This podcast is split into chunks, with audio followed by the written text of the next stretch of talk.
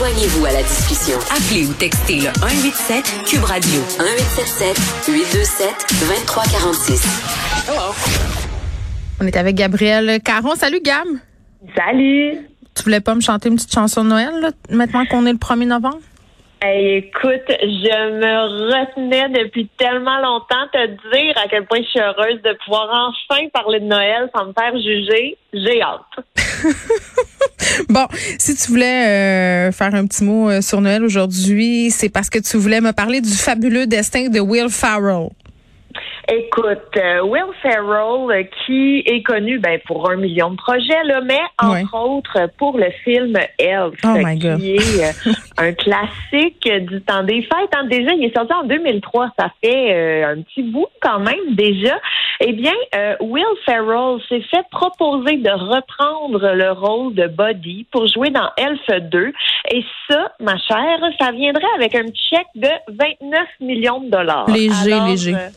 Oui, un petit contrat comme on en a à tous les jours. Oui, oui. Euh, alors, est-ce qu'on aura, selon toi, un Elf 2, oui ou non? Ben, j'imagine que oui, là, 29 millions de dollars. Eh bien, non. Oui, Ah. on a refusé 29 millions de dollars. Mais pourquoi? Parce que, mais c'est ça. Parce que, selon lui, l'histoire du deuxième était trop similaire à l'original. Et euh, ce qu'il a dit, en fait, c'est qu'il était comme trop honnête pour embarquer là-dedans. Ah, il y a des bonnes valeurs, c'est touchant. Il y a des, les valeurs à la bonne place parce que il s'imaginait là dans le futur faire la promotion du film, être en tournée de promo puis il disait j'aurais pas le choix d'être honnête puis de dire écoutez c'est vraiment pas un très bon film mais c'était beaucoup d'argent. Puis Là il se questionnait tu sais moralement est-ce que j'ai le droit est-ce que je serais à l'aise de faire ça? Non alors c'est pour ça qu'il a refusé. Oh attends mais mais je veux pas je veux pas être pisse vinaigre, là, gars, mais, mais si Will Ferrell peut se permettre de refuser euh, pour des raisons éthiques, entre guillemets, je pense que c'est parce que sa fortune va bien à la base. Hein? Je pense a les moyens de refuser.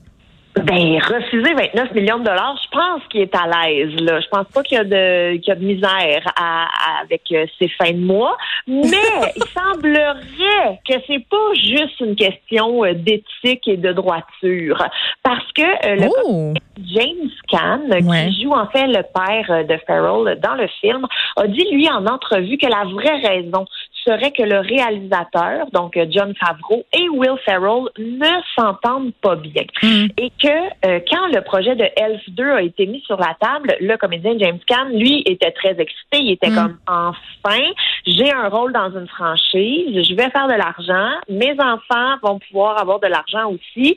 On est en business. Mais non. Mais non, mais non, mais non. Mm. Parce que dans euh, c'est toute une question en fait de clause de contrat.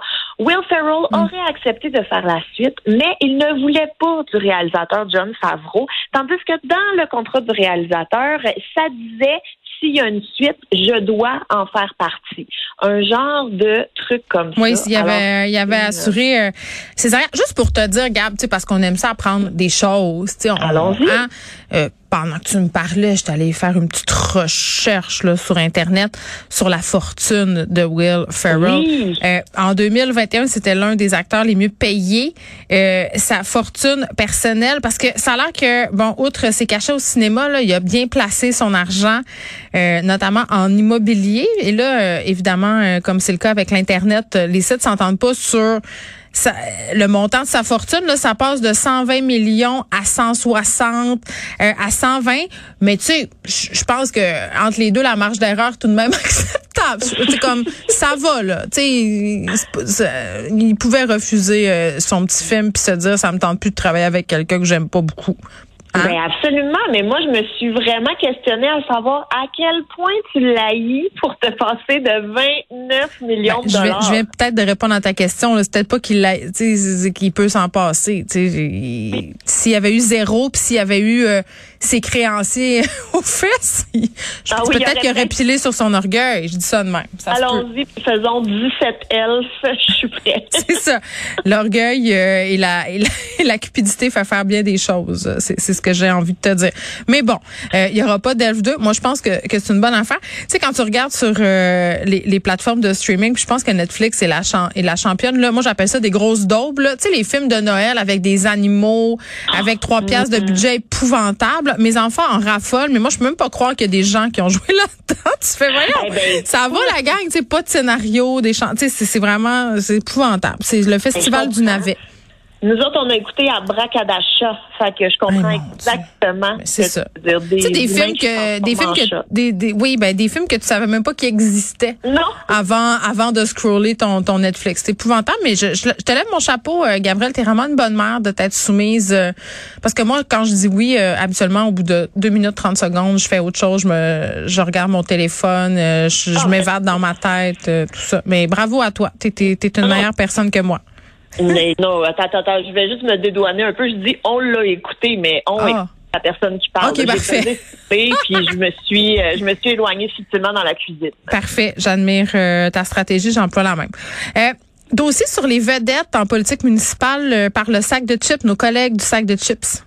Oui, tout à fait, parce que bon, les élections municipales, on en parle depuis longtemps. Vous avez pu aller voter par anticipation. Allé, euh, hier, c'était fait. Allé? Ah, je suis allée, il y avait bien du monde. J'ai attendu, j'ai tapé du pied, ils m'ont donné un petit crayon. Bon, ben écoute, félicitations, tu as fait ton devoir de citoyenne. Ben, Moi, oui. je vais aller euh, en fin de semaine prochaine dans les dates euh, normales, entre guillemets. Et euh, d'ailleurs, la mairesse de mon arrondissement est venue faire du porte-à-porte chez moi et j'ai vu énormément de candidats donner des flyers dans le métro. Tu sais, on le sent qu'il y a une mobilisation et il y a beaucoup de vedettes qui se lancent en politique. Alors, j'avais envie un peu de faire la tournée des vedettes qui se, qui se lancent dans les élections municipales. Ça te tente-tu? ben, moi, quand il est question de vedette, ça me tente toujours.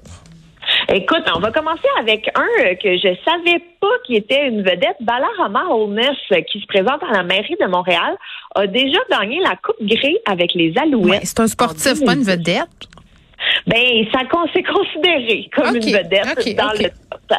On a aussi à Vimont, à Laval, Jacinthe, de son nom complet. Ça, c'est. Millet Bilodeau. Et là, il ne faut pas la confondre avec Jacinthe René, la comédienne controversée propriétaire de Maison Jacinthe. C'est pas elle, on parle vraiment de Jacinthe, la chanteuse. Hmm. Qui a fait c'est drôle. oui, ben euh, la version, oui, c'est la version québécoise de, Simple Life, euh, bon, qui était, à mon sens, pas, très réussie. Mais Jacinthe, euh, on a fait grand vent là, de sa candidature, sauf que personne l'a sorti pour des entrevues. Elle était plus difficile à bouquer que Barack Obama. Là. Ben, écoute, on lui souhaite, euh, on lui souhaite bonne chance pour la suite. OK. Ça, c'est ton commentaire. ben, écoute, je sais pas trop quoi dire parce que, en même temps, tu partout, moi, je trouve qu'ils ont beaucoup capitalisé sur l'ex-chanteuse Jacinthe se lance en politique. Oui, ils l'ont capitalisé, mais après ça, elle n'a pas accordé d'entrevue. C'est ça qui est un peu spécial. Mais c'est ça que j'allais dire. Fait que je me demandais un peu à quoi ça servait d'avoir une vedette si vous vous en servez pas, justement. Mais ça sert, ben, ça sert à ce que Ginette allait voter pour Jacinthe parce qu'elle aime. Ben ouais, mais en même temps, Jacinthe, c'est pas Céline non plus. C'est Jacinthe. Elle a, des fans. Vincent Dessureau ici euh, la défend bec et ongle. Il l'aime beaucoup. Ben j'ai rien, j'ai rien à dire, on dirait. Je, sais rien depuis The Simple Life. ben, moi non plus. C'est ça que je disais. Quand ils l'ont présenté, je riais de ça. Moi, non, je disais, ben là, voyons, ils l'ont sorti début de la mais là, ça a l'air que non, là. Elle, premièrement, elle est devenue prof. Ça, c'est ce que j'ai appris. Euh, après ça, euh, elle a continué à faire des chansons. Puis, il y, a vraiment des gens qui sont fans de ses chansons puis qui disent que c'est très bon. Bon, je fais pas partie de ces gens-là, mais je les respecte, euh, Gab, de tout pour faire un monde. Tournons-nous vers Saint-Charles à Longueuil.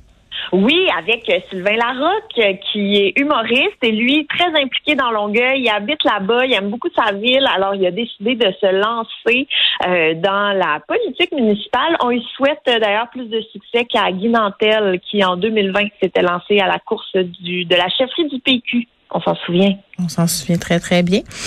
mais est-ce que eu une déconfiture que ça? On dirait que je suis pas certaine. Eh ben, il me semble que ça n'avait pas été. Euh, ben, il avait ben, n'est pas devenu chef, là, mais je veux dire, c'est pas fait non plus écrasé, en tout cas. Non, mais si tu gagnes pas, tu perds, non? Ben, c'est ça le principe de la course à la chefferie. pauvre Guy.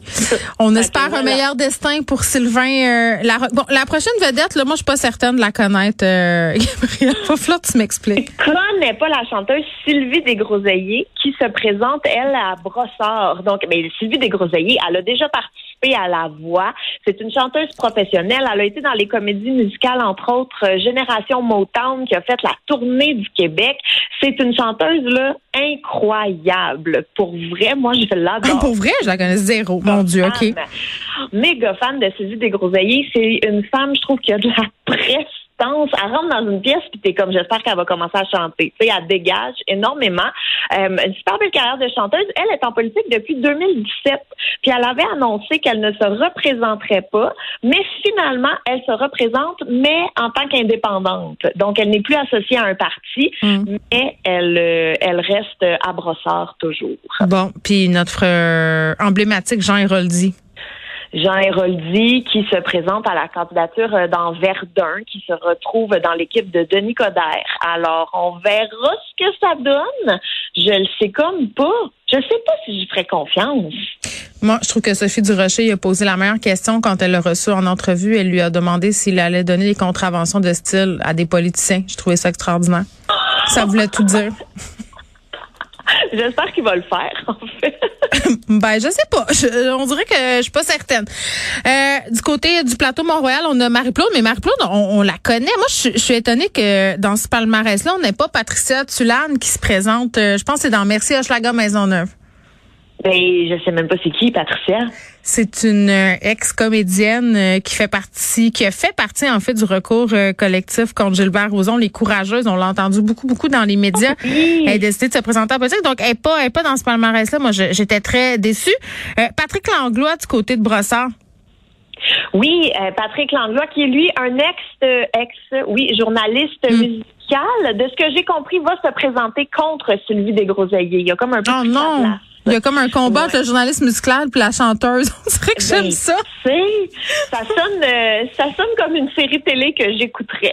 bon, Sud-Ouest de l'île, euh, une candidate vedette là, qui nous a été euh, showée en bon français par Denis Coderre au début de la campagne électorale. Hey, mais moi, j'ai vraiment été impressionnée. Elle s'appelle Heidi Hollinger et elle est photographe vraiment de renommée internationale. Elle a pris en photo tout le monde. Le Dalai Lama, Fidel Castro, Desmond Tutu, Vladimir Poutine, Justin Trudeau, Gorbatchev. Tu sais, elle a vraiment un portfolio très impressionnant. Je te donne un potin. Je te donne un potin. La première saison de Cube, c'est elle qui avait fait les photos de tous les animateurs, euh, dont, dont ma personne. Donc, oh! ouais, je, ouais, Heidi Hollinger. Bah, c'est un photographe. ça, sera, ça, mon commentaire. OK, on se déplace du côté de Montréal-Nord. On va terminer là-dessus. Ben oui, Montréal-Nord avec euh, Will Prosper, qui mm. lui est cinéaste et militant euh, des droits humains, qui se retrouve dans l'équipe de Valérie Plante. Mais lui, je sais pas si tu t'en souviens, ça avait fait controverse ben, quand Je pense que je m'en souviens euh, assez bien. on en a parlé pendant deux semaines. c'est ça. Lui, ça fait controverse. On dirait que ça s'est, euh, bon, je veux pas dire estompé, mais peut-être que les gens, euh, y a tellement eu de controverses, j'ai l'impression que c'est une parmi tant d'autres. Mais lui, il avait été contraint de démissionner de la GRC parce qu'on soupçonnait d'avoir euh, coulé des informations à des membres de gangs de rue pendant euh, qui faisaient l'objet d'une enquête pour meurtre. c'est comme un choix bizarre, si je peux me permettre, mais on a Will Prosper. Ben, je pense pas que c'est un choix bizarre. Là. Je pense que si on regarde euh, ce qu'il fait à l'échelle de ce quartier-là les 20 dernières années, bon, on peut remettre en question son jugement à l'époque. On peut se demander aussi si c'est la bonne personne pour rebâtir les ponts entre les communautés noires et la police. Mais euh, quand même, euh, je demeure convaincue que c'est possiblement le bon candidat à mettre là. Mais ça, c'est peut-être juste moi. Gabriel, merci beaucoup.